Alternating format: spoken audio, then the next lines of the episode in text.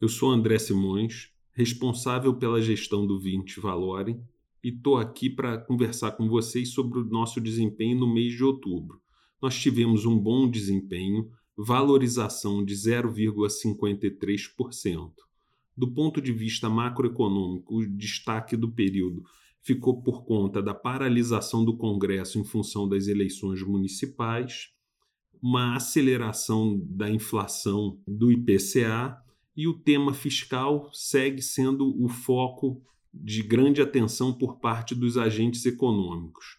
No plano internacional, a eleição americana também foi um destaque, a segunda onda de Covid na Europa e a retomada da economia chinesa. Nós tivemos ganhos com a posição comprada em dólar contra real, numa posição de B curta, que se beneficiou dessa aceleração da inflação e da posição de inflação implícita.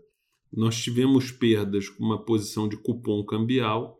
Essa é uma posição nova que nós fizemos no início do mês de outubro. Muito obrigado pelo tempo de vocês. Até a próxima.